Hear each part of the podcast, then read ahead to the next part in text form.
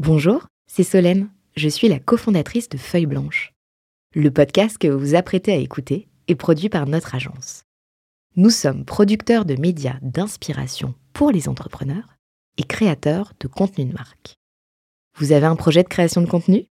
N'hésitez pas à nous joindre sur un café at feuilleblanche.com.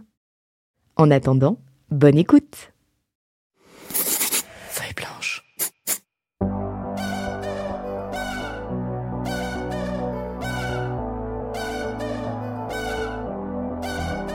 Midnight City, le M83, Yes. pour lancer officiellement l'épisode Cash Out d'Arnaud de Roden, cofondateur de Pulp, CD à partout. Une intro que j'essaye la plus proche du rythme de ce son que t'as choisi Arnaud pour nous parler de l'aventure. Je suis un grand fan de M83 et euh, cette chanson en particulier, je pense qu'elle euh, reflète bien l'aventure pub. Pourquoi? C'est euh, des hauts et des bas, des rythmes effrénés et après des moments plus calmes, euh, roller coaster et euh, vraiment à la fin que des bons souvenirs. Le grand 8. Bonjour mon cher compère, Bonjour. Renaud Granier est avec nous comme toujours et nous lançons officiellement le cash out.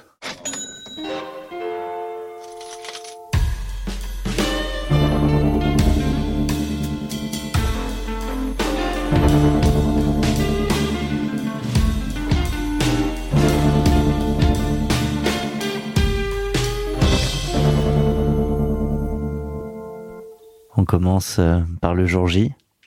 Comme d'habitude. Donc, on aime bien demander à nos invités euh, ben, le jour J à partir du réveil. Euh, voilà, comment ça se passe pour toi? Est-ce que tu t'en rappelles bien? Ouais, ouais, c'est encore très frais. C'est récent, hein Mm, mm, mm. Bon. pas- Ça s'est passé 31 mars. Et euh, là, 2022. euh, 2022, ouais. Là, on est en octobre 2022. Donc, euh, très récent. Donc, c'est très frais. Tu vas pouvoir nous raconter en détail tout ce qui s'est passé le jour J, donc euh, à partir de ton réveil et, et comment tu l'as appréhendé euh, cette fameuse journée. Yes, carrément. Pour ça, tu as choisi une musique et euh, tu as choisi Sunday Morning. J'imagine que vous n'avez pas fait le signing un dimanche? Non, c'était un vendredi, mais c'était bien la fin de la semaine, c'était un peu plus relax. Oui, ça a l'air zen. Ouais, ce ça a l'air très hein. apaisé. hein. On va en reparler. It's just a restless feeling Donc c'est The Velvet Underground.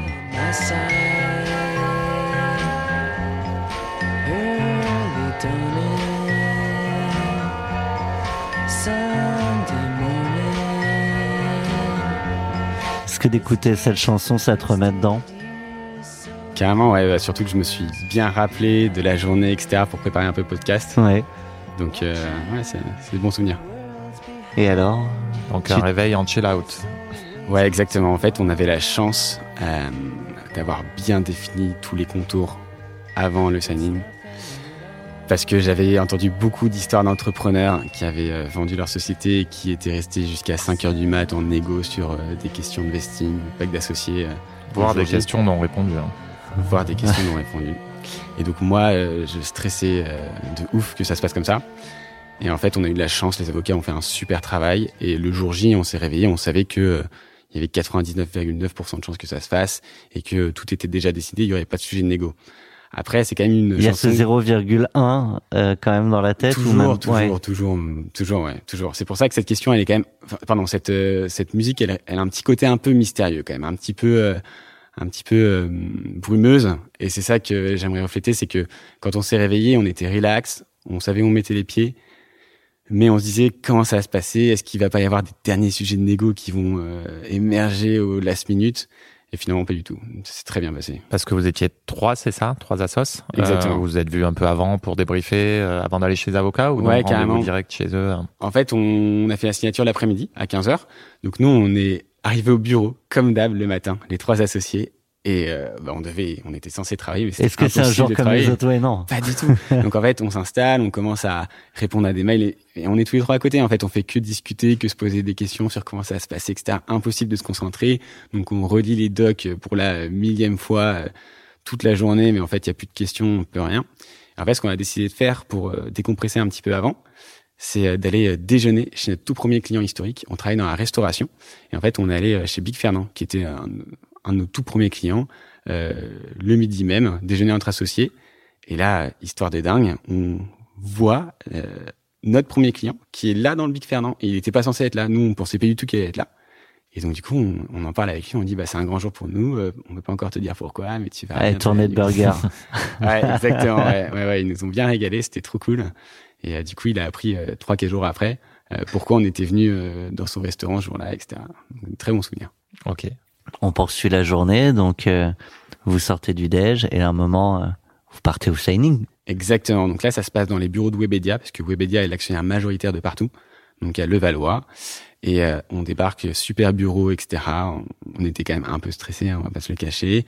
Ils nous ont tout, mis, tout de suite mis dans l'ambiance. euh, Donc c'est chez eux, ouais, c'est un peu original. Normalement, c'est plutôt dans une un tiers lieu ouais. chez les avocats, mais oui, ça dépend. Ouais. Là, vraiment, je pense qu'ils ont l'habitude, Webedia, de faire des, acquis- des acquisitions. Donc euh, on allait directement dans le... Ça gagne du temps de recevoir à domicile. hein. Bah ouais, ouais carrément, ouais. Ils font du bon café. Et du coup, ils nous ont emmenés euh, directement dans le bureau du, du CEO de Webedia. Euh, on on s'est occupé de la partie administrative sans qu'il soit là au début. C'est vrai que c'est euh, côté Webedia que le signing se fait et le deal se fait. C'est pas au niveau de partout. euh, si c'est au niveau de partout, c'est partout qui rachète euh, Pulp. Ouais, ouais. Mais euh, grosso modo, vu que c'est Webedia, c'est une boîte qui appartient à Fimalac, donc du coup Mhm. qui est euh, assez carré, assez structuré. C'est le jeu des poupées russes. hein. Ex- Exactement. Et donc du coup, ils ont une grosse team légale, etc. Ils ont l'habitude. Donc euh, en gros, euh, vu que c'était le premier achat de partout, ça s'est fait chez Webedia. Ok. Vous habillez d'une manière euh, spécifique. euh, Ouais, on avait tous Ouais. mis une petite chemise. Non. Euh, Pas de cravate? Non, non, non. euh, pff, voilà, vraiment milieu startup, mais même côté mais pas de Webedia, suite à capuche, quoi. euh, On a fait un petit effort. Euh, donc autour de la table, les équipes Webedia, les équipes partout, les équipes Pulp, enfin les équipes, tu Mm. m'as compris, euh, les, les trois associés de Pulp. Exactement. Donc euh, bah, les, les trois associés de Pulp, le CEO de partout, le DG de Webedia et le président de Webedia, qui nous a rejoint un peu plus tard. Et après, en plus de ça, bien sûr, les avocats. Donc avocats côté Pulp, avocats côté euh, Fimalac.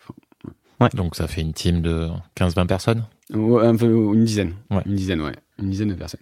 Euh, signing, closing, même jour? Tout en même temps, ouais. On signe les docs euh, sur DocuSign, en fait. On est tous présents dans la pièce, mais on signe tous sur Je DocuSign. pense qu'on va se faire sponsoriser par DocuSign Ouais. à force de les citer. Ouais. Il y a YouSign aussi, faut en citer Moi, j'imagine avant, ils avaient leur pile de papier, fallait tout signer. Là, C'était quand même vachement C'était des mallettes de, euh. de papier avant. Ah, voilà, l'enfer. Donc là, j'étais très content que ça se fasse en ligne. Et en fait, dès que c'était fait, bim, ils appuient sur le bouton, les virements sont faits, on sort le champagne. Et là, on Donc, parle de tout les, de rien. les- virements sont faits, mais est-ce que les fonds arrivent à ce moment-là aussi? Euh, Parce qu'il y a toujours ce truc où on Non. réactualise son appli. Ouais, ouais, ça, ça a mis trois jours. Et surtout que mes associés, ils l'ont eu deux jours avant moi. Donc moi, Ok. je suis Ah, problème. Je suis le mouton noir, moi, j'aurais rien. T'as pas relu le- la dernière version du contrat? J'ai tout vu finalement. Et voilà, je le savais parce qu'en fait, même les actionnaires, on avait des actionnaires, ils avaient aussi eu l'argent. Donc euh, je savais que ça allait arriver pour moi. Ok, tu te dis pas quand même... euh, Non, mais c'est- on réactualise, on réactualise, mais je, sais, je savais que ça se passer. C'est c'est long, euh, attends, 48, 72 heures. Ça fait beaucoup de Ouais, quoi. ouais, ouais.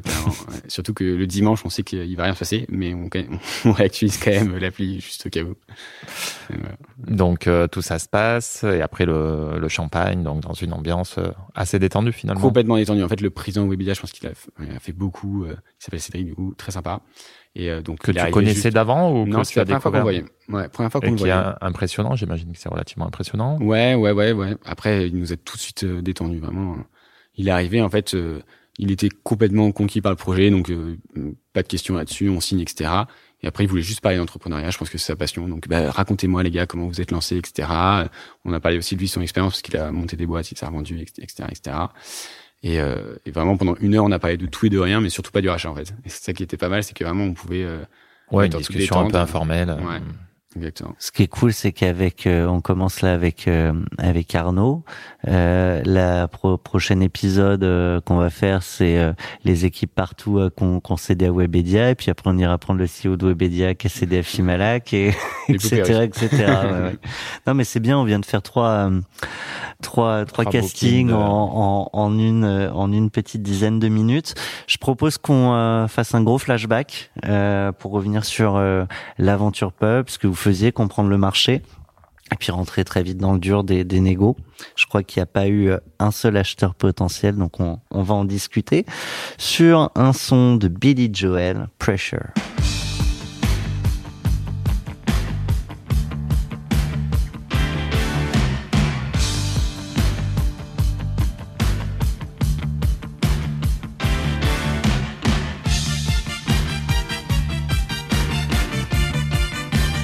Sais pas de quand ça date, mais clip à l'ancienne.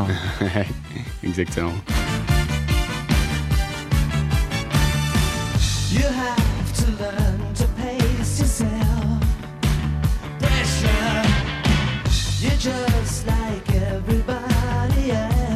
T'as choisi euh, ce son pour la, j'imagine pour le titre aussi. Exactement. Et en fait, pour moi, c'est plus révélateur de la partie négo. Je pense que le son Midnight City s'applique plus à, au l'aventure début de l'aventure, bien sûr. La chanson Pressure, c'est plus sur la partie négo, du deal, etc. qui était assez intense. Eh ben, on va euh, quand même revenir sur les débuts de Pulp. Ce sera pas la bonne musique, mais euh, pour comprendre ce que vous faisiez, t'as as évoqué le fait que vous travaillez avec les restaurateurs.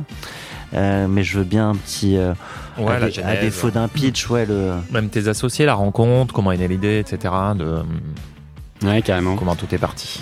En fait, on s'est rencontrés sur les bancs de l'école. Moi, je me suis lancé dans l'aventure euh, Pulp, euh, vraiment en sortant d'école. Donc hyper jeune, quoi. Hyper jeune. J'avais 23 ans quand j'ai eu l'idée, 24 ans quand on a créé euh, la société. Ok. Donc Et, des euh, potes de promo. euh, Des potes de promo. Alors, les deux, donc mes deux associés, Antoine et Olivier, ils sont tous les deux ingénieurs. Ils ont fait leur dernière année en Master Spé à HEC avec moi. Et moi, j'ai fait le programme classique HEC. Et donc, en fait, on était euh, euh, potes de promo, tous les trois intéressés par l'entrepreneuriat. Et donc, on s'est ensemble inscrits à un programme pour apprendre à monter sa boîte. En toute fin d'année à HEC, un truc de six semaines assez classique. Et, euh, et là, direct, on s'est dit, bah, ce serait trop bien qu'on qu'on se fasse ensemble. Mais l'idée, elle vient d'où? Il y a, il il y a un pain, il y a un truc, ça- il y a, il y a toujours une petite histoire. hein. En fait, tout le programme euh, d'entrepreneuriat, c'était euh, sur euh, comment euh, comment créer la boîte, comment faire les débuts. Et donc, du coup, il y avait une partie sur euh, comment avoir une idée. Effectivement, comment avoir une idée, ça part avant tout d'un problème, euh, étudier plusieurs solutions. Là, t'avais pas encore l'idée. etc. Pas du tout. Pas on du pas tout. du tout Pas de secteur, moment-là. euh, rien. Pas de secteur à ce moment-là. Et en fait, ce qui se passe, c'est que dans notre groupe de travail, donc on était six personnes, mes trois associés plus trois autres personnes, il y avait un restaurateur euh, qui euh, voulait, enfin qui était devenu développeur et qui euh, lui-même avait un, un restaurant. Et justement, en fait, sa problématique qu'il nous décrivait, c'est que euh, en période de rush, donc c'est entre 12h30 et 13h30 en France, il y avait plein, plein, plein, plein de personnes qui venaient euh, dans son restaurant au même moment. Et donc, du coup, ça dégradait l'expérience client, premièrement. Et deuxièmement, lui, il aimerait bien pouvoir euh, tous les servir, mais il perdait énormément de temps à prendre les commandes, à encaisser. Il voulait euh, améliorer son efficacité bah, opérationnelle. Pour ça, il avait envisagé d'installer une bande de commandes comme chez McDo. Mais euh, dans un tout petit restaurant comme ça, il n'y a pas la place et en plus, ça coûte super cher. Ouais, et puis même pour l'expérience, c'est pas ce qu'il y a de ça, plus ça fou, fait McDo hein. tout de Ouais, suite. ouais. Ouais. Il y a plein de restaurateurs, ils veulent pas associer leur image à celle de McDo. Et donc l'idée sur laquelle, euh, enfin qu'on a inventé à l'époque, c'était de mettre un QR code dans la file d'attente des restaurants. Les gens pouvaient flasher le QR code avec leur téléphone. Et là, du coup, ils arrivent sur le menu, ils peuvent commander et payer comme sur la bande McDo. Et après, ils ont un numéro de commande comme chez McDo, on les prévient quand c'est prêt, ils récupèrent leur commande. Ça, c'était donc du coup, on a eu l'idée en 2017. On Donc était, sur euh, le- la nourriture à emporter du coup. Ouais, Exactement. Exactement. précurseur, parce que Ouais. maintenant, ça, ça, ça sonne comme une évidence dans bien des lieux. Je peux te dire qu'à l'époque, personne n'avait une idée. On était vraiment les premiers à tester ça. On a commencé Et avec puis même- du Uber Eats, etc. C'était déjà démocratisé. hein. Ouais, exactement. Ouais, mais même le QR code, hein, c'était pas. Ouais, euh, tout le monde ouais. euh, se moquait de nous quand on leur parlait de QR code. C'était vraiment euh, technologie has-been, alors qu'aujourd'hui, euh, c'est partout. Merci Et- Covid. ouais, e- exactement. Alors, entre-temps, l'idée, elle a pas mal, pas mal changé. hein. On avait commencé avec des food trucks, là, ça cartonnait. Après, avec des chaînes de restaurants, ça cartonnait. Quand on a commencé à adresser le marché de la restauration des indépendants, pour eux, c'était quand même trop niche. Ils n'étaient pas encore assez matures sur ces sujets-là. Donc, en fait, ce qu'on a fait, c'est qu'on a adapté un petit peu le modèle. On s'est inspiré de ce qui se faisait aux US. Et aux US, il y a une boîte qui s'appelle Ritual, donc vous pouvez regarder euh, ensuite, qui fait en fait une marketplace de click and collect pour les restaurants. Donc c'est une appli sur laquelle tu as la liste des restaurants autour de toi. Tu peux voir le menu, commander à l'avance et venir chercher quand c'est prêt. Et ça a cartonné aux US. Et donc nous, on s'est dit, mais c'est comme ça qu'il faudrait qu'on adapte le modèle. On s'est posé la question de pourquoi personne ne l'avait jamais fait en France. Et en fait, c'est parce que euh, avant janvier 2019, donc au moment où on a décidé de faire ce pivot, on pouvait pas payer avec des tickets restaurants, les cartes tickets restaurants euh, sur des applis en ligne, sur Ouais. Eats, Deliveroo, etc. sûr, C'était ouais. pas possible. Les émetteurs de tickets resto avaient pas développé la technologie. Or, la clientèle du midi est souvent très liée à. Exactement. à notre cible, c'est les actifs qui n'ont pas le temps euh, midi, voilà, qui veulent euh, commander en avance. Et donc, euh, il y avait une boîte qui s'était lancée sur ce créneau-là, que vous connaissez tous, qui s'appelle Swile, qui s'appelait Luncher avant, qui avait fait euh, Pulp avant l'heure. Et Swile ne pouvait pas accepter les cartes tickets restaurants. C'est comme ça qu'ils ont lancé leur propre carte ticket resto. Et une fois que on pouvait payer avec la carte ticket resto Swile en ligne, bah, tous les autres, les Edenred, les Sodexo, etc., ils se sont dit, on, bah, si on fait pas ça, on va être en retard par rapport à Swile. Donc, ils ont développé cette partie ticket restaurant en ligne. Donc, nous, on était les premiers à pouvoir accepter les tickets restaurants en ligne et à pouvoir faire cette fameuse euh, application click and collect pour les restaurants. Donc, octobre 2019, on change de modèle, on lance Pulp. Avant, ça s'appelait Flagship. Et euh, c'est là où tout de suite ça a pris. Euh, six mois plus tard, il y avait le Covid. Donc nous, on avait déjà une équipe, une première levée de fonds, euh, des clients, une technologie stable, etc. Au moment du Covid, et on a pris euh, la vague euh, pour sortir du Covid comme euh, le leader du click and collect en France. Tu parles de levée, du coup, c'était assez tôt dans l'aventure, donc c'était en. C'était euh, alors donc nous on a fait le parcours ultra classique, euh, subvention BPI, ensuite prêt d'honneur, et ensuite du coup au moment de qui euh, Wilco.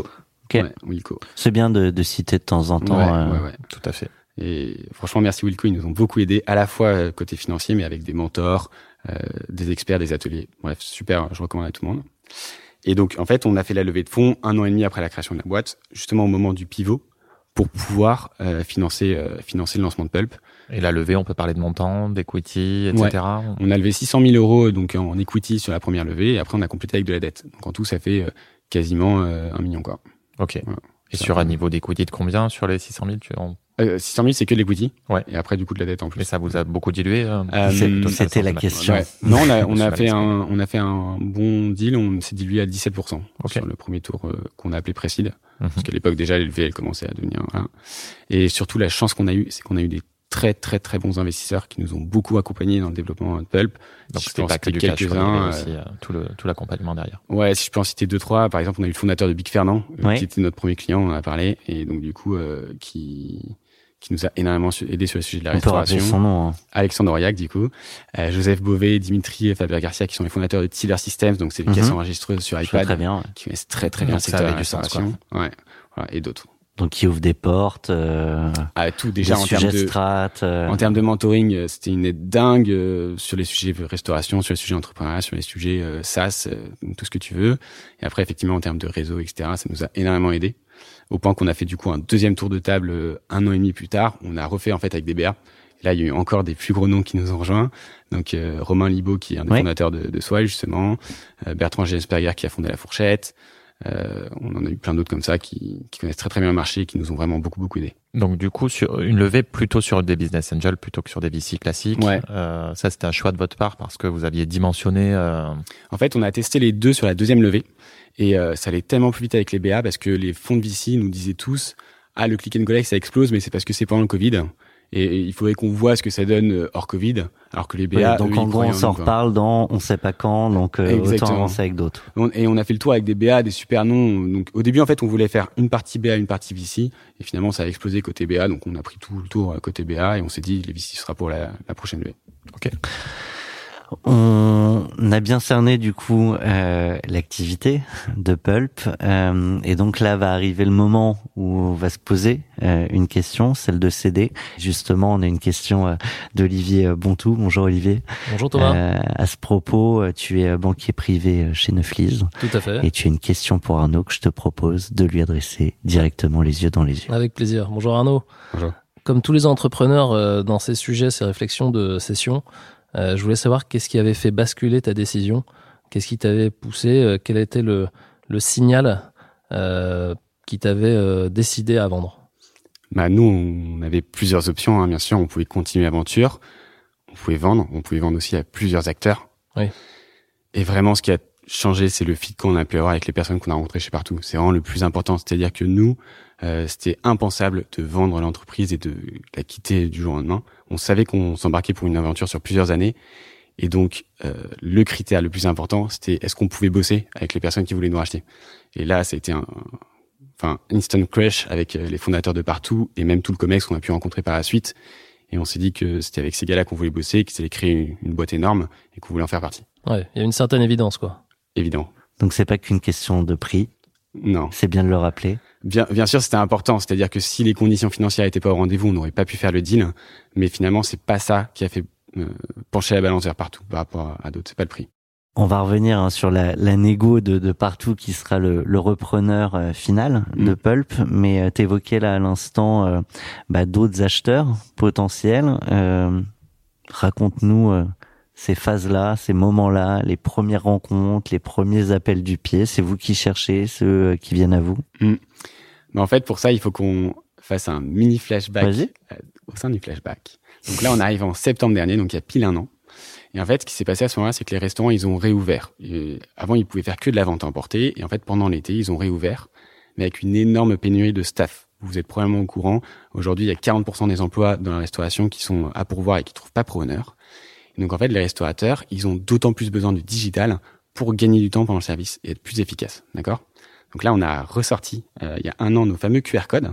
Et on les a mis donc pour la vente emportée, mais aussi, cette fois-ci, Sur pour le service à table. Exa- Exactement. Donc tu peux commander avec ton téléphone à table et directement régler l'addition depuis ta table. Et donc ça, c'est une idée qu'on avait déjà, euh, voilà. Et en fait, vous, vous êtes probablement au courant, mais une autre euh, personne qui a eu cette idée au même moment, c'est le fondateur de Big Mama, Tout à fait. voilà, et qui a lancé donc Sunday, du coup ça, Sunday, ouais. exactement. Donc ils ont fait une première levée de fonds de 20 millions de, de dollars euh, aux alentours de mai 2021. Et moins de quatre mois plus tard, ils ont relevé 100 millions de dollars. Donc ça, c'était en Donc octobre. là, t'as t'as ce concurrent en face qui a des moyens. Exactement. Il y a un gros qui Ouais. arrive. Fort en plus. Très fort et franchement super produit etc nous on voyait plutôt comme une aubaine parce que c'est un marché tellement énorme. Eux ils ont lancé euh, six ou sept pays d'un coup. En fait on s'est dit qu'ils allaient juste évangéliser le marché. De toute façon on était on avait toujours notre produit click and collect sur lequel eux se positionnent pas. Donc en fait euh, on voyait ça comme euh, en fait un projecteur sur notre marché sur ce qu'on faisait. Et donc euh, nous quand on a lan- relancé ce produit euh, à table de, via QR code on a eu direct des super résultats. Donc on repartait pour notre troisième levée de fonds. Et au moment où Sunday a annoncé sa levée de 100 millions euh, en quelques jours, il y a plein, plein de boîtes qui sont sur le secteur de la food qui ont commencé à m'appeler parce qu'ils se disaient tous, ah ouais, mais si, levait, si Sunday lève 120 millions de dollars, C'est qu'il y a un marché énorme. voilà, et que c'est maintenant qu'il faut se positionner dessus parce qu'après, Sunday va tout prendre. Et donc, vu qu'on était le, le numéro 2 sur le marché euh, derrière Sunday, hein, en, en termes de moyens en tout cas, parce qu'en termes de clients, je pense qu'on était à peu près similaire encore à cette époque-là. Mais euh, tout de suite, on devenait une cible hyper attractive. Et donc, il y a plein, plein de boîtes qui m'ont contacté. Euh, nous, on n'était pas du tout parti dans l'optique de vendre. Hein. Euh, vraiment, comme Mais on- contactent comment Comment ça se passe? Est-ce que c'est des discussions que tu as aussi avec les assos à ce moment-là? Enfin, il se passe, il se passe plein de trucs là. Ouais, ouais, ouais. Un peu de tout. On a eu du LinkedIn, on a eu euh, des. En fait, la plupart quand même, c'était des boîtes qu'on connaissait déjà. Hein. Ouais. Je peux pas trop donner de nom, mais on avait des concurrents US, euh, bah, type Ritual, qui avec qui on avait déjà échangé pour comprendre un peu comment ils fonctionnaient. Des concurrents irlandais. On avait des boîtes en France qui étaient purement sur la restauration, d'autres boîtes qui étaient plutôt multiverticales comme partout. Et, euh, et en fait, euh, bah. J'ai reçu des demandes, moi parfois aussi j'en ai relancé certains parce que dès que j'ai compris que ça devenait un peu plus sérieux, Mais c'est des demandes un peu déguisées. C'est quoi le Ouais, l'objet Parlons-nous, quoi. tout le temps, ouais exactement. On va boire un café. euh, Euh, il y a des opportunités de partenariat stratégique, etc., etc. On sait jamais trop. Ouais, exactement. On sait jamais trop euh, ce qu'il y a derrière. Mais en tant que fondateur, c'est quand même toujours intéressant d'avoir une, une oreille sur ces sujets-là parce que. Euh, Au déjà, pire, tu prends des infos. Voilà. Mais dans les, dans les meetings, les choses sont dites ou on tourne encore autour du pot? Assez rapidement, ouais. Assez rapidement. Souvent, à la fin du premier meeting, ils commencent à dire, bah, il y a plusieurs options pour bosser ensemble. Soit on fait un partenariat, soit euh, il y a car- carrément une intervention euh, cap- capitalistique. Et là, on pose la question, qu'est-ce que tu entends par là? Bah, soit une levée de fonds, soit un rachat. euh. Ça devient assez vite transparent. C'est juste que dans le petit message LinkedIn, je pense que c'est un peu trop rapide souvent pour ces acteurs-là de dire euh, dispo pour un rachat. Quoi. Ouais.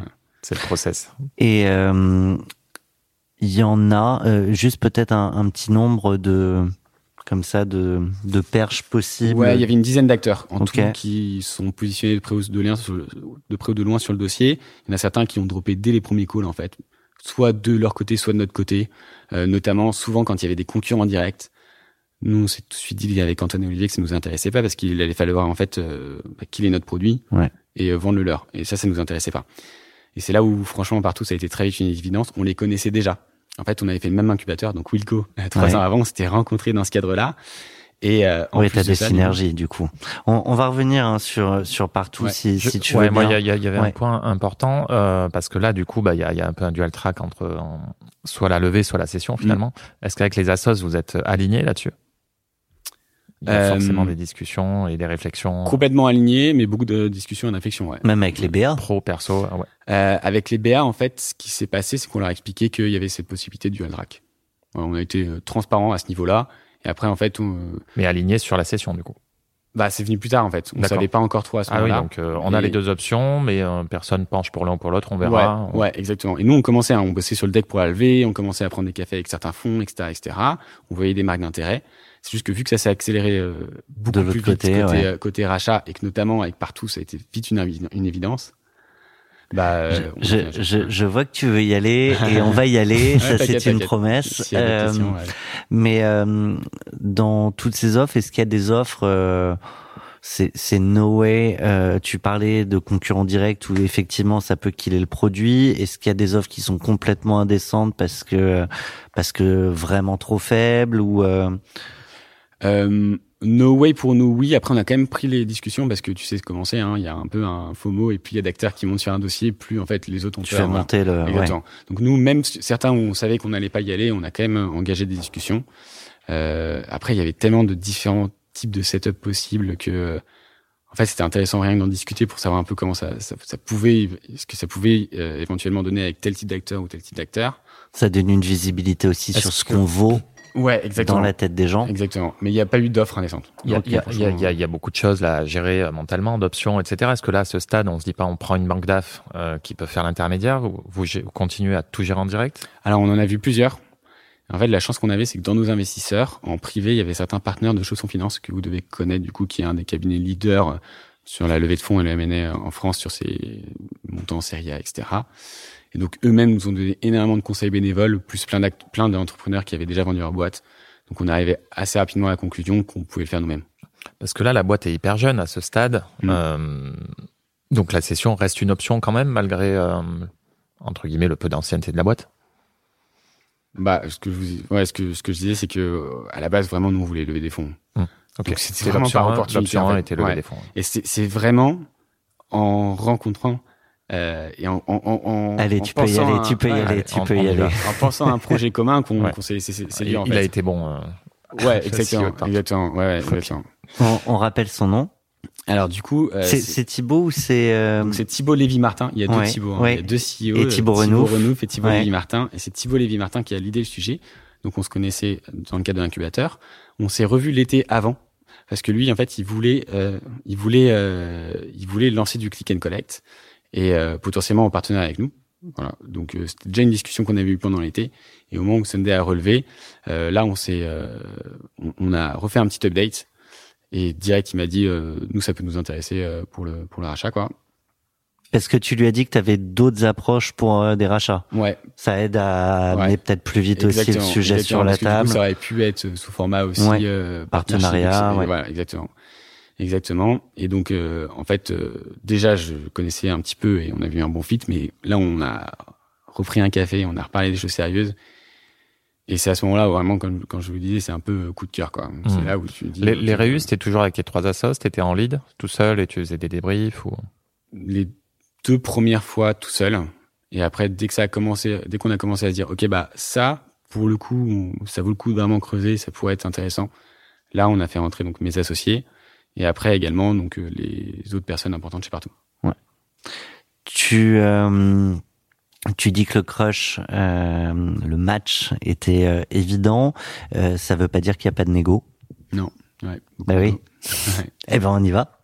Euh, comment ça s'est passé exactement? Déjà, la première étape pour moi en termes de négo vraiment sur la structure du deal. Hein, euh, donc, je- mets vraiment de côté le côté orga, le côté vision, etc. Ça, on pourra en reparler après peut-être, mais sur vraiment le côté deal, c'est essayer de savoir si en termes de euh, grands ordres de grandeur, il y a un accord possible, quoi. Donc, euh, Quand Je je dis grand de ouais. grandeur, c'est euh, on parle de quoi? De 20% vous, vous tous les trois, vous étiez dit euh, à moins de ça, on discute pas. euh, de, en fait, de, de Valo, quoi. Ouais. Ouais, ouais, de Valo, ouais. Ouais, ouais. En, en gros, Vous, euh, vous étiez donné un, un seuil en fait minimum. Et, euh, mm, exactement. Donc, tu, en fait, c'est un tu, seul- tu communiques pas sur le montant, je le dis là parce qu'on en a Ouais. parlé avant, avant de lancer. Euh, mais par contre, ce qui est intéressant, c'est la répartition entre euh, l'equity, euh, le cash, Exactement. la suite. Ouais, donc du coup, vraiment sur la structure du deal, nous, ce qui était important pour nous, c'était une bonne valorisa- valorisation globale du deal, hein, mais un niveau de cash euh, suffisant pour qu'on puisse euh, être à l'aise. Et après, en fait, ce qui a été très fort, c'est que partout nous a un peu laissé euh, le choix, ou entre guillemets, nous, nous a laissé une marge de manœuvre sur à quel point on voulait une partie cash, à quel point on voulait une, on voulait une partie equity. Et donc, moins tu prends de cash, plus t'as de valeur en equity, je présume. Exactement, exactement. Et donc nous, ce qu'on a fait, on était tous les trois alignés direct avec mes associés, c'est qu'on a pris en cash, ce qui nous permettait euh, d'être très bien et d'être à l'aise et de plus avoir à trop s'en occuper euh, pour euh, les années qui arrivent, quoi. Et après tout le reste, on a préféré le mettre en equity. Parce que pour ceux qui connaissent pas partout, c'est vraiment une très belle boîte euh, française qui a un très bel avenir devant elle. Et nous, vraiment, le pari qu'on a fait, c'est que ça allait devenir the next big thing et qu'on allait donc du coup euh, bah, voir la valeur de nos parts augmenter Mhm. significativement. Est-ce que ça, c'était l'élément clé qui, qui, qui a fait que vous avez, vous ayez eu envie de rentrer dans le projet? Que, que, que partout vous laisse la liberté de choisir entre l'equity et le cash? Euh, non, pas forcément. Honnêtement, euh, tu vois, ça aurait pu, je, je dis des bêtises, hein, ça aurait pu être full cash parce que euh, de leur côté, ils n'avaient pas le choix de nous donner une equity. Euh, Peut-être que ça aurait pu être des niveaux suffisants pour que nous, on soit à l'aise aussi. Tu vois, c'était, c'était, Là, t'es encore en égo avec d'autres. Ouais. Ouais. ouais. exactement, exactement. Maintenant, euh, je pense qu'il y a un point qui est limite encore plus important, c'est qu'on sait qu'on va être dans la boîte pendant plusieurs années. C'est à quel point nous, euh, le projet nous botte. Est-ce que nous, euh, nos fonctions, elles nous intéressent Est-ce qu'au Parce que quotidien là, l'idée, c'est pas juste de faire l'earn-out et de partir, c'est vraiment de se projeter sur du long terme chez Ouais, eux. exactement, ouais, ouais. Parce que j'y crois beaucoup. Ouais, de toute façon, si tu prends autant d'equity, on on n'a pas parlé de pourcentage, mais si tu prends autant d'equity, c'est que tu crois dans la boîte, parce que sinon, euh, À fond. ouais. À fond, à fond. Et euh, d'autant plus que pour moi, c'était un peu un nouveau challenge et mes associés aussi. C'était la première fois qu'on devenait salarié. Et je pense qu'on a énormément à apprendre dans ce contexte-là. On va en parler. Ouais. Ouais. Alors, du coup, C'est euh, un sujet. hein, Non, non, mais c'est c'est un- c'est un- c'est une vraie- ouais, c'est un vrai sujet. Euh, du coup, euh, répartition entre les actions que vous prenez euh, chez Partout et le cash, Mm. c'est quoi? C'est un 30-70, 20-80 à la fin, c'est arrivé sur deux tiers d'equity, un tiers de cash. Ok. Voilà. Et en plus de ça, du coup, il y a une partie earn-out, donc qui vient en, en bonus du deal. En fonction des résultats, en donc, fonction des résultats, exactement. sur trois ans. Sur trois ans, avec euh, Je du... suis bien renseigné. hein. Ouais, ouais. C'est toi qui bien, m'as dit tout à bien. l'heure. T'as bien, t'as- t'as bien bossé. Et euh, c'est un earn-out en full equity. Ça aussi, du coup, on avait, on aurait pu négocier, mais nous, on préférait du full equity vu qu'on était à l'aise avec le montant de cash et euh, qu'on sortait du deal. Et donc tu me disais euh, pas de vesting, mais en fait, euh, si quand même un peu de vesting parce que euh, ce, ce earn-out, euh, il est très lié à votre présence. Ouais, exactement. Exactement. Bah, c'est sûr, hein, plus on part tôt, euh, déjà, si on part, on doit vendre, les- vendre nos parts. Et avec, euh, donc, du coup, une formule calculée à l'avance, mais qui n'est pas l'équivalent de ce qu'on pourrait avoir sur le marché si euh, euh, il y avait une entrée en bourse, par exemple, ou autre. D'accord? Ok. Donc, du coup, là-dessus, euh, nous, on est incentivé à rester, d'autant plus qu'il y a un earn-out en plus, qui peut, euh, en fait, ça, ça peut nous rajouter 60% De la valeur totale. plus, ouais. Donc, euh, c'est très bien pensé parce que du coup, ça nous encourage à rester plus longtemps. 60% fixé à l'avance. C'est pas en fonction de la valeur des actions euh, à trois ans. Euh, c'est 60% fixé à l'avance, exactement. ouais. Non, il n'y a pas d'indicateur de chiffre d'affaires, etc. Si, en fait, c'est donc en fait 60% c'est si on atteint 100% de nos objectifs. Ok. C'est déplafonné. Enfin, il y a un plafond mais beaucoup plus élevé que euh, voilà, on peut monter à 160%, on a encore des parts en plus et à l'inverse du coup, il y a un seuil minimum d'atteindre des objectifs pour débloquer euh, Et les objectifs, justement, c'est c'est quoi les indicateurs euh, qui ont été retenus euh c'est des c'est l'ARR. Ok. Ouais, l'ARR plus commission, nous on a un double modèle donc euh, les deux mais c'est des niveaux de revenus quoi. On va pas jouer sur des coûts etc. Mm. Oui, ce qui arrive parfois dans des négos et en fait après coup, euh, bah, T'as plus la main sur la compta et la finance, donc c'est exactement, compliqué. exactement. Donc déjà ça c'était assez smart, ils sont beaucoup renseignés pour comprendre les best practices, c'est ce qui faisait qu'on allait être incentivé derrière. Et en plus de ça, on est quand même une boîte, on était une boîte encore toute petite, il y a tout à faire. Donc, euh, Vous étiez combien de collabs euh? Alors on était 18 en comptant CDI plus alternant. Ok. Donc en tout, je crois que c'est euh, 14 CDI euh, plus founders quoi. Ouais. et alors justement, les collabs, euh, à quel moment on leur en parle? Mm. c'est une grande discussion. Comment c'est reçu? La loi Hamon, quoi, qu'on adore. Déjà, ce qu'il faut savoir, c'est que pour nous, euh, typiquement, c'était un no-go total si une boîte nous proposait de nous racheter sans garder l'équipe. Ouais. Donc ça aussi, ça a beaucoup. en général, ils le disent pas avant, mais- tu le Ouais. sens, quoi. Ouais, ouais. Tu le Bah, sens ça se voit très vite dans les discussions. ouais. Et après, du coup, comment en parler? Bah, Déjà, nous, il fallait qu'on s'assure que c'était l'option qu'on retenait. Et pour ça, il y avait quand même beaucoup, beaucoup de discussions, etc. Donc, c'était, on a beau vouloir être transparent, etc. On peut pas en parler trop tôt. D'autant plus que euh, si, Si ça on en se parle fait trop tôt pas, et que ça se fait pas, c'est un signal euh, vraiment terrible pour toute l'équipe, etc. On a dû attendre en fait d'avoir signé la term sheet et d'avoir fait euh, 90% de la due diligence avant de pouvoir en parler. On a commencé par en parler à nos managers. Donc, où est-ce que comment ça s'est passé? On a euh, loué une salle de coworking pour euh, parler un petit peu euh, de la vision future. Et en fait donc c'était un peu le prétexte. Et en fait euh, on est arrivé direct on a donné l'info. Euh, on a répondu un petit peu à toutes les questions. On allait faire un déj. C'est quoi les questions? Euh. Est-ce qu'on reste? Euh, C'est Ouais. quoi le projet? La première question c'est pourquoi? Pourquoi Ouais. ce choix là deuxième question c'est comment? Et euh, troisième question c'est qu'est-ce que je vais devenir? Quatrième question c'est plus curiosité euh, ok mais euh, vous vous allez devenir quoi? Euh, comment était structuré le deal etc c'est un peu je dirais les, les canons de questions qui vont être posées quoi On a une réponse à tout. Ouais, ouais, ouais, on a été super transparent. Juste à le montant euh, fixe du deal, ça, on n'a pas pu le dire. Mais on a parlé, comme on- je parle dans ce podcast-là, de la structure, etc. Ouais, ouais. Parce que du coup, il y avait des BSPCE ou euh, dans vos, dans vos salariés? Exactement. Donc en fait, pour les BSPCE, ce qui s'est passé, c'est que euh, ils pouvaient les exercer, mais ça aurait pas été euh, un gain énorme. Euh, donc en fait, ce qu'ils ont tous préféré faire, c'est, enfin, on les a vraiment incités à faire ça, c'est transformer leur BSPCE pulp en BSPCE partout. Et ça, du coup, pour le coup, ça a beaucoup plus Sur de les sens. mêmes conditions, du coup, il y a une symétrie de. Ouais, exactement. Ok. Ouais, ouais, hyper important. Et donc du coup, euh, C'est-à-dire que tous doivent signer aussi le jour du, Ouais. en amont du signing. exactement. Qui est-ce qui nous disait ça que ça avait... bah, c'est Alexandre Ducœur euh, qui nous disait que euh, le, le jour J, en fait, il, avait deux heures pour faire signer tous les détenteurs de BSPCE. Mm. Ils peuvent, ils peuvent bloquer la transac, quoi. Ouais, bah nous ça s'est bien passé et, et, euh, et en fait c'était assez évident s'ils faisaient les calculs que déjà ça dérisque d'être action- de devenir euh, porteur de BSPCE partout, qui est déjà en équivalent série B quoi. hein, donc euh, Mm. voilà. Et en plus de ça, euh, l'upside derrière il peut être quand même assez énorme. Ok. D'autres points de négo euh, Bah il y en a eu beaucoup beaucoup. Euh, forcément, en fait c'est des points de négo, c'est des points de discussion en fait, et sur chaque discussion il y a une négo. Donc c'est pas forcément un process qui a été particulièrement painful. C'est plutôt très bien passé, je pense, si on prend un peu de recul. Mais oui, euh, toutes les semaines il y avait des discussions un peu tendues avec euh, tout le monde dans la boucle. Euh, par exemple. Euh, sur le niveau de salaire, donc comment on aligne les salaires des, des salariés pour éviter qu'il y ait des injustices, mais que euh, quand même du coup euh, ceux qu'on a pu par exemple sous-payer pendant plusieurs années parce qu'on était une start-up puissent euh, arriver à des niveaux de marché sur les salaires, donc ça c'était Il y avait le- la chose inverse. Vous avez surpayé certains profils par rapport à leur grille à eux, hein, je veux dire, en interne. Euh, Il y, y en a certains qui effectivement étaient pas complètement alignés avec la grille. Après, il y avait des vraies justifications dans le sens où des, des employés arrivaient euh, plus tôt, qui étaient structurants, etc. Donc euh, ça a pu très bien se comprendre et c'était quand même euh, vraiment l'exception quoi. Ok. En Donc général, ça, vu que partout ouais. est plus avancé, ils payaient mieux que nous et d'autant plus que nous on avait quand même donné des BSPCE à tous nos employés. Donc en fait, c'est un peu une façon de euh, dire bon bah on peut pas te donner le salaire que tu peux que tu veux sur le marché. Par contre, avec les BSPCE, tu peux aller plus haut quoi. Autre point. Vos salaires à vous.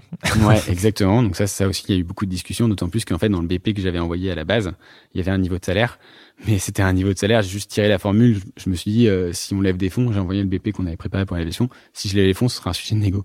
Et partout, au début, avait compris que c'était le salaire de- qu'on voulait se payer, qui était euh, pas du tout euh, aligné avec nos attentes, quoi. Donc effectivement, on a dû, on a Avec dû en les, avec les leurs. et pas du tout aligné Ouais. avec les leurs non plus. Ouais, non, pas du tout. Vous demandiez trop? Euh, pas du tout assez dans le Pas premier BP en fait parce qu'en fait c'était même pas une demande c'était juste euh, moi j'ai tiré la formule mais je me je m'étais pas posé la question c'est-à-dire que quand oui, tu fais pour, le BP, pour les VC, euh, on va Voilà. pas trop se payer en banque gestionnaire. Ouais, voilà. etc. Et après, on, on négocie quand on est un peu avancé dans le deal, mais euh, ça impacte même pas le PNL du, du BP, en fait, nos salaires en, en soi sur plusieurs années. Donc, je, je, m'étais même pas posé la question d'envoyer un BP. Et par contre, eux, ils avaient compris que c'était ça nos attentes. Donc, on a dû euh, renégocier. Et à la fin, on a gagné quand même 50% de salaire en plus par rapport à ce qu'on avait euh, mis dans le, dans le BP, quoi. Oui, parce que comme tu l'as dit, tu vas devenir salarié. Exactement. Ouais. Et il y a des négos, j'imagine, sur la fiche de poste aussi, de chacun.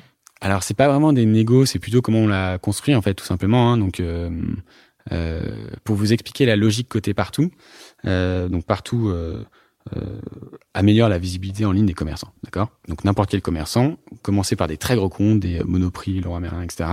Et ils sont venus plus récemment, il y a deux ans, sur les petits commerçants. Donc le marché SMBs.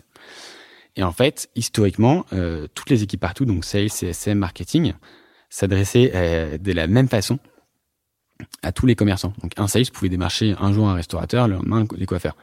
Et bien sûr, c'était pas euh, optimal, ils le savaient.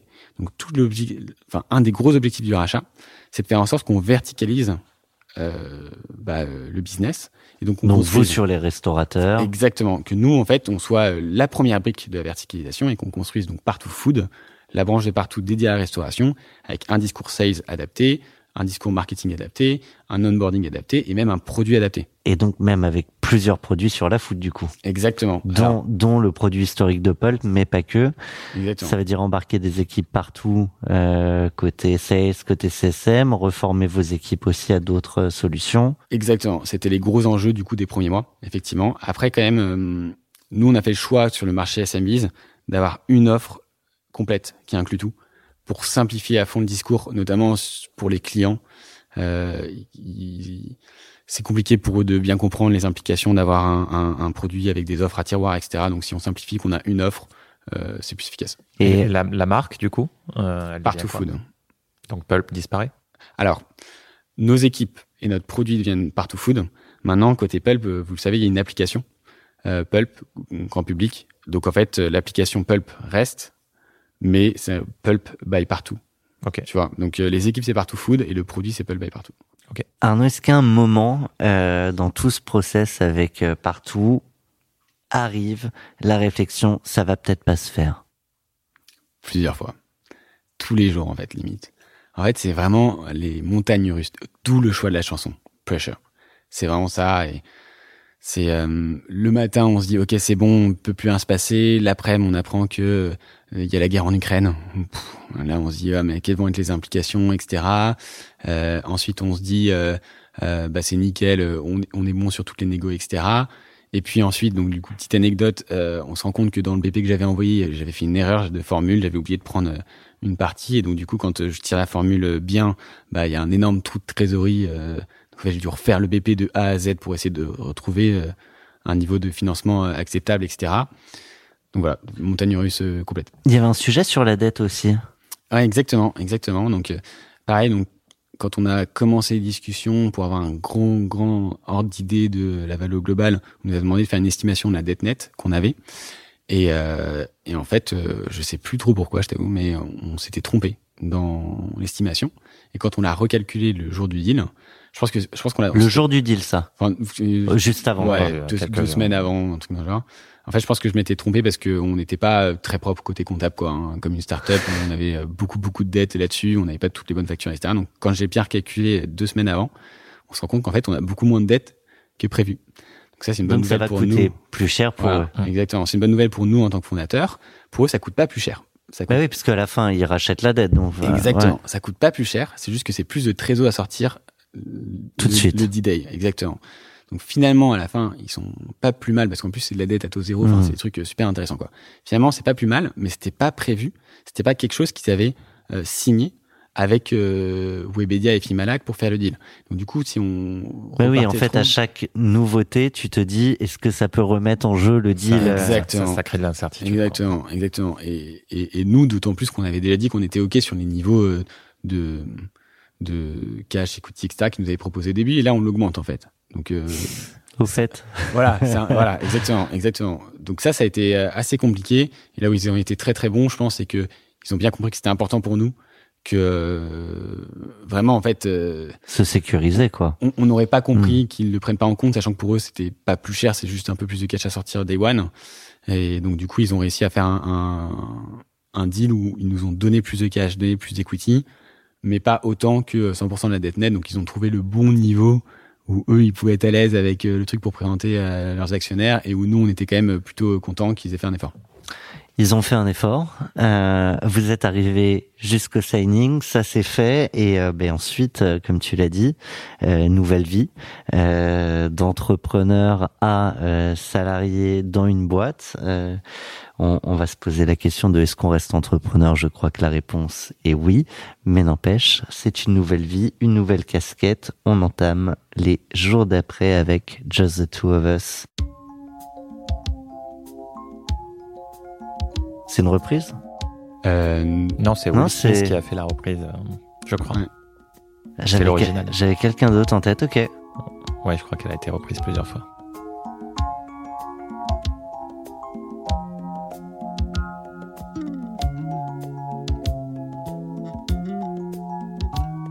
J'adore cette chanson.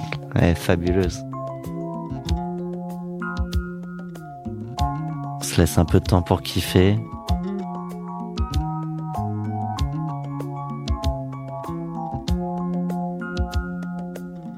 I see the crystal raindrops fall, and the beauty of it all is when the sun comes shining through. To make those rainbows you sometime, and I want to spend some time with you. Just the two of us. We can make it if we try, just the two of us. Just the two of us.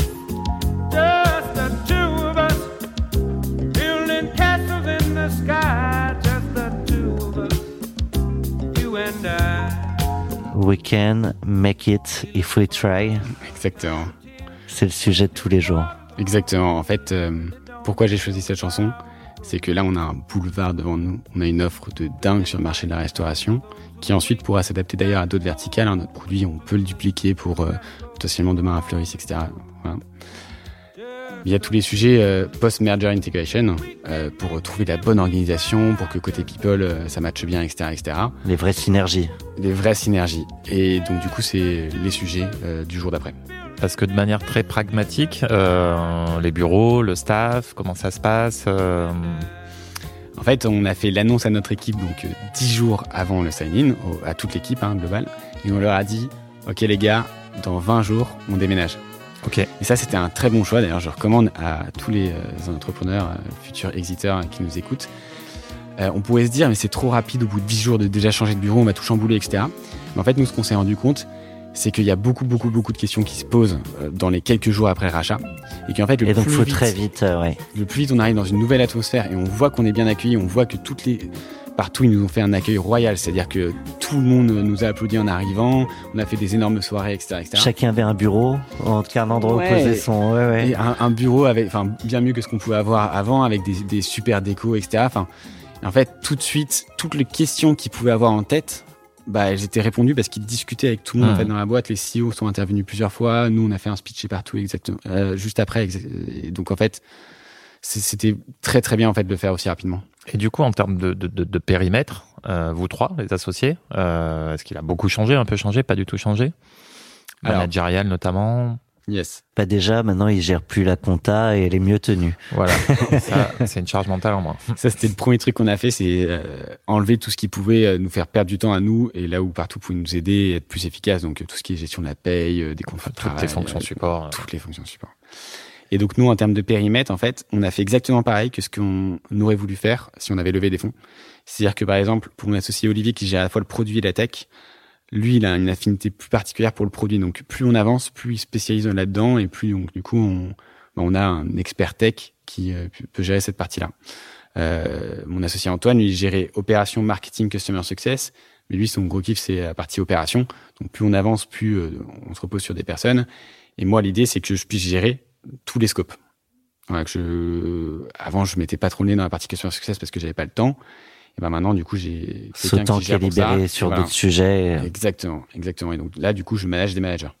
Ah, avant de rentrer dans ce qui se passe dans la tête de l'entrepreneur, des entrepreneurs, euh, sur les synergies euh, et, et du coup sur euh, le nouveau marché, euh, t'évoquais un concurrent qui avait levé beaucoup d'argent. Est-ce que le fait d'arriver avec une offre plus globale euh, permet de rentrer et de se positionner plus facilement aussi sur le marché?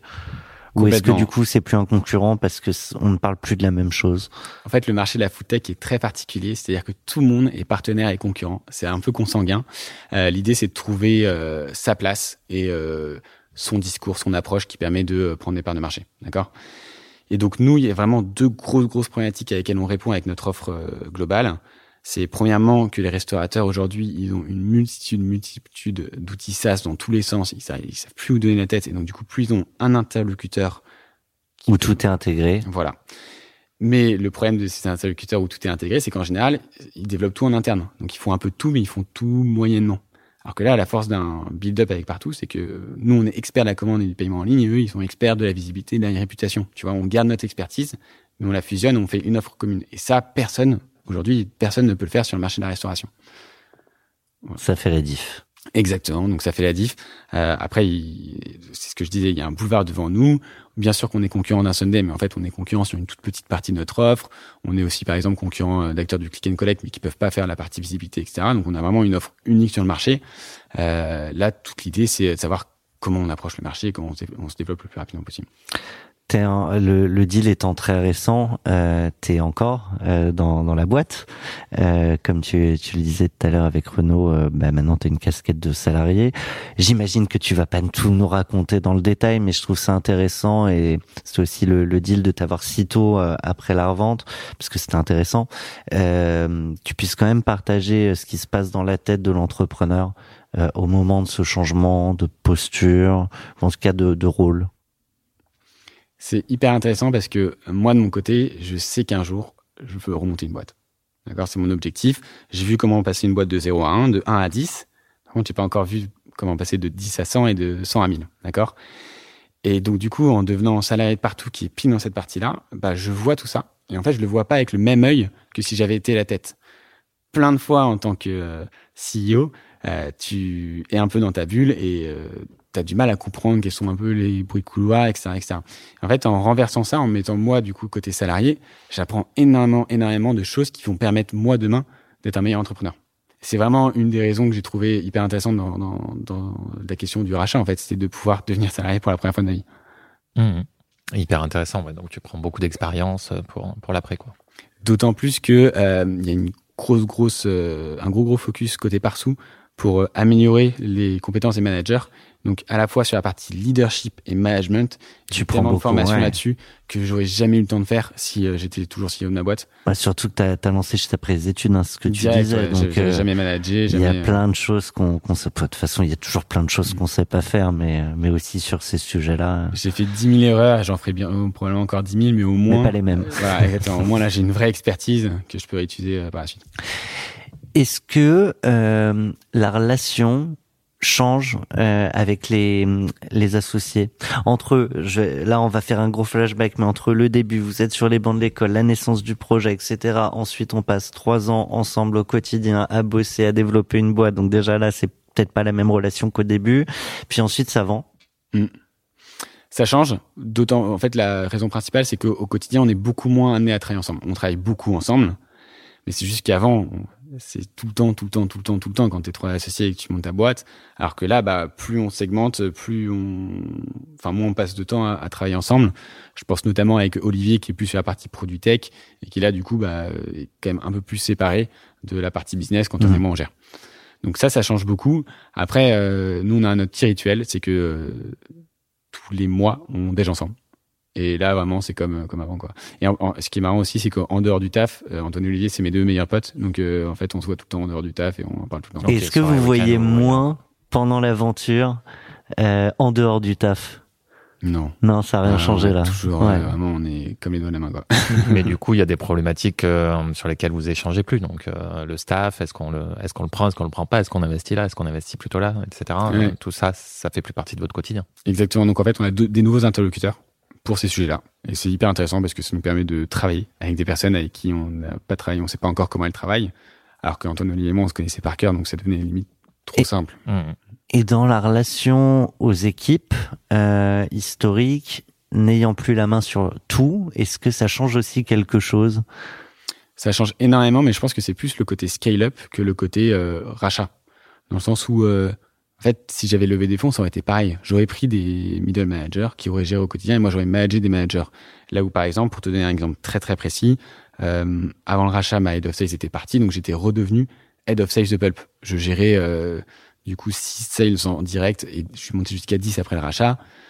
bah ça, si j'avais levé des fonds, ça aurait été pareil. J'aurais quitté ce management, donc ça aurait changé quand même la relation aux équipes. C'est pas forcément lié au rachat, même s'il y a peut-être une petite part euh, liée à ça. Quel conseil euh, tu euh, donnerais à un entrepreneur qui cède et qui va rentrer euh, dans la boîte pour X temps dans chez le repreneur? Je pense que euh, il y a un point très important, c'est que vous connaissez mieux le marché que les personnes qui peuvent avoir fait le rachat, et c'est pour ça qu'ils vous rachètent. Donc parfois, en fait, on peut être entraîné à droite, à gauche. Il y a plein de gens qui veulent vous solliciter pour ça, pour ça, pour ça. faut aussi savoir dire non, savoir se focus sur vraiment les enjeux business et euh, savoir s'imposer en disant, moi c'est un peu nouveau pour moi la partie un peu entre guillemets politique, Ouais. savoir s'imposer pour dire non mais c'est ça qui est bon, euh, laissez-moi euh, travailler là-dessus et le reste on verra plus tard quoi. Est-ce que euh, c'est peut-être pas arrivé, c'est pour ça que je vais, je vais parler au, au futur conditionnel, euh, mais c'est plus toi qui prends forcément toutes les décisions. Euh, tu te prépares au fait que sur une conviction très forte que tu peux avoir, euh, la décision finale n'ira pas dans ce sens et comment tu réagiras? C'est déjà arrivé. Euh, c'est pas- c'est pas évident, c'est nouveau, hein, c'est Ouais. vraiment nouveau. Euh, maintenant, la force de, des, du COMEX, en gros, partout, enfin des top décisionnaires, c'est que quand ils prennent une décision, ils expliquent vraiment pourquoi. Tu vois, c'est pas, c'est en transparence, c'est vraiment en passant du temps à expliquer le pourquoi, du comment, etc. Et à la fin, jamais ils prendront une décision sur laquelle je suis pas aligné après l'explication. Tu vois, qui, qui me concerne. Mhm. C'est-à-dire que c'est la meilleure façon de démotiver quelqu'un, d'autant plus euh, s'il y a un Bien rachat. Donc euh, parfois on n'est pas d'accord au début et on doit s'aligner et je dois faire un peu confiance, mais je comprends le rationnel et je dis ok bah fine, je comprends le truc, on va tester. Et puis à la fin, euh, t'es incentivé à la valeur euh, de partout. Et, et donc ce qui peut servir euh, partout et peut-être parfois pas servir autant que tu le voudrais, euh, le pulp historique, finalement, c'est moins sujet. Exactement, et ça pour les futurs euh, racheteurs et rachetés, le fait que j'ai plus d'incentives sur la boîte partout que sur l'earn-out sur la partie euh, partout foot que je gère, Mhm. c'est hyper hyper bénéfique parce que ça me permet justement de parfois prendre des décisions qui sont pas forcément euh, enfin qui sont les meilleures pour la boîte et sur Global, lesquelles ça aurait ouais. été euh, un peu euh, débile de le faire juste pour la partie food tu vois donc ça c'est hyper important Et en même temps, on a beaucoup d'entrepreneurs passés à ce micro qui nous disent euh, privilégie le cash. Tout ce que tu peux prendre tout de suite, c'est garanti. ouais bah ça du coup on va voir le futur nous le dira Ouais. je pense que ça dépend beaucoup du repreneur et à quel point euh, euh, il peut avoir une déontologie une éthique euh, je pense que vous-même du coup on en a parlé un petit peu euh, Et on ne s'étendra pas au micro. ok, ça marche. Euh, mais du, du coup, euh, le futur me le dira. Moi, oui, ça dépend de la durée de la projection, ça dépend euh, à quel niveau tu crois au repreneur j'ai- aussi. Exactement. Tu te retrouves exactement. en lui en termes de valeur, etc. Je pense que chaque situation est différente, donc on peut pas faire une règle Mm. générale sur le fait de prendre le max de cash tout de suite, selon moi. Maintenant, ce qui est sûr, c'est que c'est l'option la moins risquée. C'est sûr. Prendre le max de cash, c'est le moins risqué. Ben, c'est, c'était le gagnant qui avait sorti euh, des stats euh, comme quoi euh, 80% des euh, earn-out n'étaient pas payés en totalité. Ça veut pas dire pas payés, hein, mais en totalité. Bah, on verra demain. Pardon, je, je te vois, tu deviens tout blanc. Non, je, je rigole. J'essaie de projeter l'imaginaire de, de nos auditeurs, mais c'était pas le cas. Non, mais effectivement, c'est un pari. Et, et- et c'est un pari basé sur euh, une relation de confiance. Et je pense que c'est la base de tout le deal. C'est-à-dire que si on n'a pas confiance l'un en l'autre, on va Autant pas se trois ans ouais. et on va pas. euh, voilà, c'est c'est un autre type de deal. C'est un autre type de deal sur lequel on vend l'actif, euh, on prend le cash, on aide à la transition parce que c'est notre devoir, mais on croit pas dans le projet global. Nous, c'est pas du tout ce type de euh, deal qu'on a. Jérémy Sixic qui avait pris un C'est full, marrant, euh, j'allais, full action. j'allais parler de ça. Ouais, full action chez Swile. euh, Ouais, En, en cédant brique, ouais. ouais. Tout à fait. Donc euh, il y a aussi ce type de deal. Bah, C'est ça qu'on aime bien euh, sur Cash Out, c'est qu'on a autant de deals différents que d'entrepreneurs et d'épisodes. Euh, je propose de passer à, à la vie d'après. Euh, tu tu l'as évoqué, un jour, tu remonteras une boîte. Mm. Euh, donc on va en parler. Sur l'impératrice agitation tropicale. Alors je connais pas, je je l'ai pas Moi, écouté. connais, Tu connais. Ok. Et ben on y va.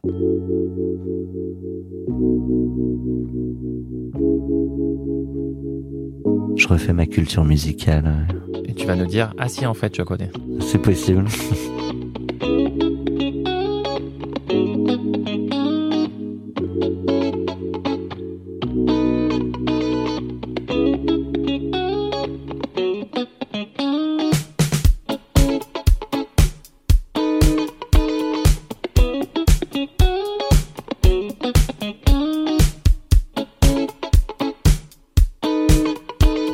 Paroles ou pas Ouais.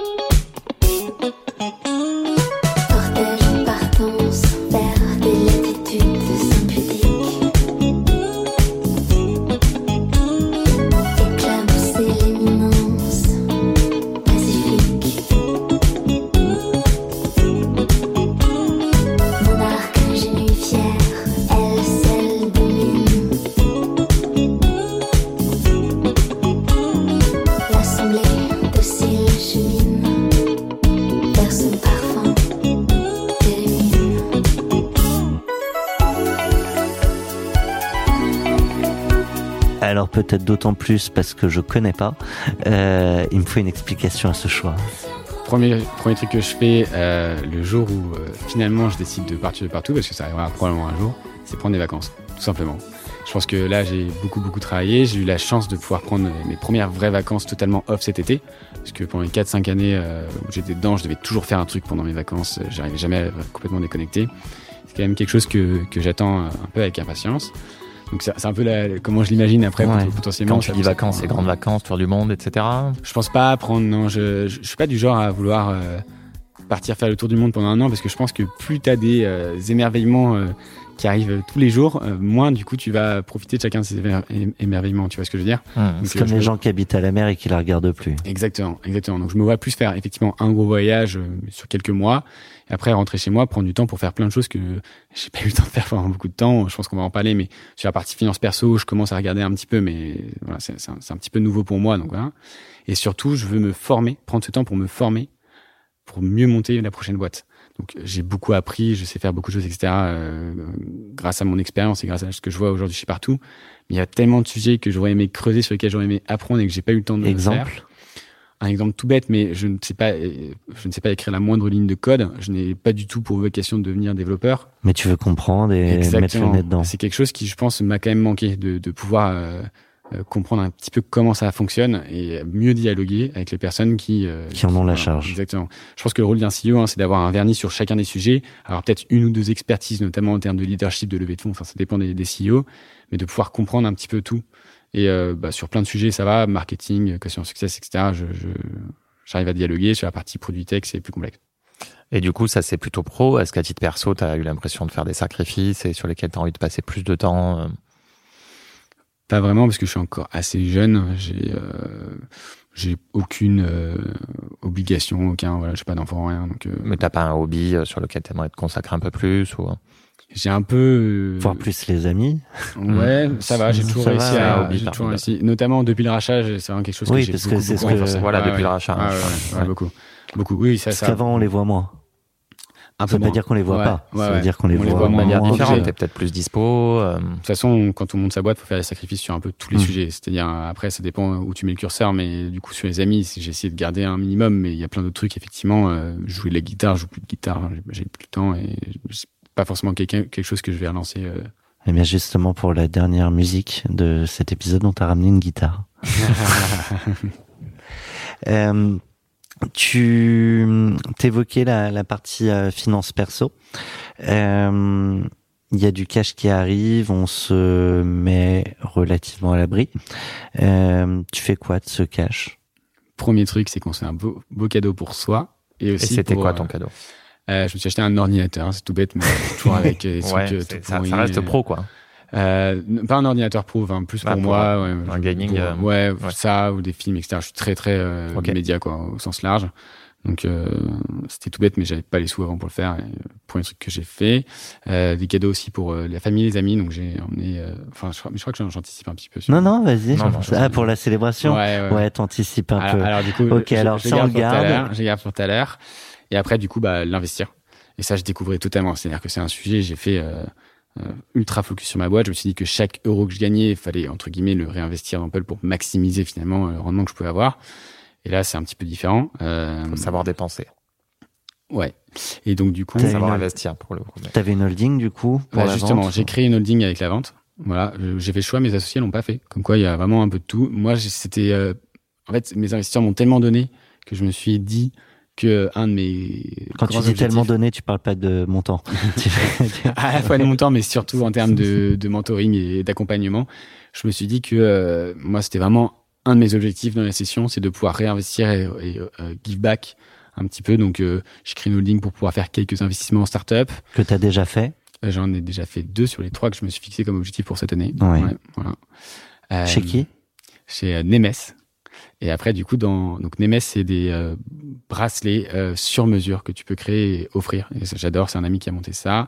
Et pareil, du coup, mon ancienne CMO euh, qui est partie du coup de, de Pulp pour monter son resto. Donc là, du coup, je vais investir dedans et c'est un super projet. Donc, je peux pas encore vous en dire Donc trop, ça, mais- c'est la partie Parce que tu, investissement. tu reçois beaucoup de dossiers, euh, j'imagine. euh, Ouais, fois- ouais. et- Après, en fait, euh, T'as une grille de lecture. euh, après, c'est pas ton expertise non plus. Bah, sur les deux sujets, c'est des sujets que je connais bien parce que j'accompagne mon pote Ouais. depuis qu'il a monté et le resto, euh, resto. Mhm. Donc euh, ça va. Et en fait, c'est- tout bête, mais euh, il y a tellement de dossiers, il y a tellement de, de sujets que je maîtrise pas très bien, etc. Que le filtre, c'est très simple. C'est est-ce que je connais la personne, est-ce que j'ai confiance en elle, est-ce que le, en termes, c'est tout bête, hein, mais en termes de valo, il y a des valos qui sont parfois délirantes. Mhm. Ça, pour moi, c'est un no-go vu de la taille des tickets que je mets et, euh, et à quel point je vais pouvoir aider en fait. Donc l'équipe Ouais. fondatrice et euh, Ouais, ouais, c'est ça. au niveau de maturité. Ouais. Et le reste? Bah, le reste, du coup, je découvre. Donc, euh, pour moi, c'est, j'ai passé beaucoup de temps à m'enseigner, notamment auprès des amis qui sont assez bons là-dedans. Donc là, l'idée, c'est d'acheter un appart pour le mettre en locatif, euh, d'investir un petit peu d'argent en bourse. Donc, soit euh, euh, bah, une partie obligations, une partie euh, sur des ETF, une partie sur les actions en direct. Euh, et potentiellement garder un petit peu en plus pour des, des investissements qui sont un petit peu décorrélés du marché. Donc, je sais pas, on, peut-être euh, sur l'or ou peut-être sur euh, de l'art ou euh, voilà. des- mais pour, pour l'instant, j'ai pas encore commencé Ouais. cette partie-là. C'est euh, brique après brique. Non, non, mais c'est c'est pas de des crypto. sujets. ouais. Pas de crypto, non. En fait, Ouais. vu que je suis déjà surexposé euh, au marché, enfin au surexposé au risque avec mes actions dans partout, et en plus ça, le fait que je fasse de l'investissement en startup, Mm. les Mm. crypto, c'est un Oui, truc en termes de risque, t'es t'es déjà Ouais. assez haut. Ouais, ça m'intéresse un petit peu, mais pas assez pour euh, remettre encore en plus là-dessus, quoi. Donc, du coup, dans, dans la pierre. Euh, les copains, les amis, justement, ceux que tu as gardés, euh, c'est un sujet, ça euh, J'ai vendu ma boîte, euh, j'en parle, j'en parle pas, euh, je veux pas créer des, des fausses idées non plus. euh. Bah, j'ai pareil. En fait, je peux, j'ai pas donné mon temps, je peux pas donner mon temps. Donc, euh, à chaque fois, c'est plutôt euh, dire que euh, je suis très satisfait, que ça se passe très bien, et que là, côté argent, je suis à l'aise. Euh, ce qui est un truc que j'étais pas du tout pendant les quatre premières années. Hein, C'était vraiment euh, euh, très compliqué de ce côté-là. Vous, vous y étiez euh, sous-payé, tu penses Ouais. là, Avec le recul? Euh, au- au- en créant, Chez Pulp, même, ouais. même déjà, je pense qu'une fois que Nous, quand il était dedans, il devait s'en rendre compte. nous, en tant que fondateur, on Ouais, mais était- des fois, c'est après coup. On, Ouais. on aurait peut-être pu se payer un peu plus, quoi. Bah en fait c'est tout simple, c'est à un moment on s'est payé à un niveau euh, ok et après on a rebaissé parce qu'on s'est dit bah plus on libère du cash là-dessus, plus la valeur des actions augmente et Mm. plus en fait en cas de rachat ou en cas de aussi, levée de fonds, enfin un cash out Mm. intéressant. Donc euh, c'était hyper naturel quoi, euh, mais oui on était complètement sous-payé. Ouais. Voilà, Ok. Je confirme. On l'a évoqué et on va conclure là-dessus. La célébration, la fiesta. Je te propose de nous raconter. euh, J'ai, euh, je les ai pas écoutées avant là, celle-là. euh, S'il y a beaucoup de paroles ou pas. Euh, Ou si on peut non, parler mais, dessus. euh, On en voit? Ouais ouais. Tu Ouais. peux. Eh ben, t'as choisi September de Earth, Wine and Fire. Bah si, il y a des- je, la connais, je suis con pour Ah une fois, tu vois. Intouchable. Euh, et ben, et donc t'as fêté ça. Donc les amis, la famille, gros cadeau, plusieurs cadeaux. Alors, premier truc du coup, première personne avec qui on a fêté, c'est l'équipe. On est rentré au bureau. Direct, on a sorti champagne et on a dit à tout le monde, vous arrêtez de bosser et on fait ça. Donc, beaucoup de cartons de champagne ont été ouverts. Euh, non, parce qu'en fait, euh, Ils étaient 18 18. équipes, hein, donc euh, ouais. Bah, ça va vite. hein. Euh, Je pense qu'on a acheté 4 bouteilles, quoi. Ah oui. Ouais, ça- ça- c'est rapide. Donc c'est à l'équipe. Ouais, après, du coup, le soir, on s'est fait un super euh, dîner avec euh, Antoine et Olivier, donc juste à 3. Euh, Et là tu re- refais les débuts. ouais, euh, ouais, ouais, on a ressorti nos premiers pitchs avec nos premiers VP le soir même hein, pour essayer de voir, non mais c'était n'importe quoi, etc. Enfin, bref, c'est euh, très très très marrant. D'ailleurs, avant ça, on avait aussi fêté avec euh, le CEO de partout et les équipes de Webedia, on a sorti champagne, etc. On en a parlé tout à l'heure, c'était assez bien. Et ce qui était marrant aussi, c'est qu'au moment où on est descendu du building, on essayait tu sais, de de faire un peu faire, ouais, On est sorti, on a tourné, sautes. ouais, on a tourné le- le- dans la rue et là c'était ouais, la fiesta. Et euh, après du coup euh, dîner avec ma copine euh, le lendemain et après des soirées avec tous mes potes. Et en plus de ça, j'ai organisé un dîner avec tous mes potes où j'ai invité tout le monde. Et- Chez Vic Fernand, du coup. Bah, chez, chez nos autres clients. Ah à ouais. chaque fois, c'était un de nos clients, mais à chaque fois, c'était un, un différent. Pareil avec euh, mes parents et mes, ma famille. Euh, voilà, et en fait, ça a duré six mois où j'ai fait que, que fait euh, la fête. Et pareil, j'ai fait un cadeau à, à- aux, aux investisseurs qui nous avaient le plus aidé. En plus de ça, ouais. C'est bien de se rappeler. Ouais, nous, c'était c'est une évidence pour nous. Donc, euh, c'était une bouteille de vin, hein, c'était pas voilà, mais c'était une Non, mais c'est pour une marque qui nous ont de- vraiment, bien vraiment sûr. beaucoup aidé, ouais. Mm.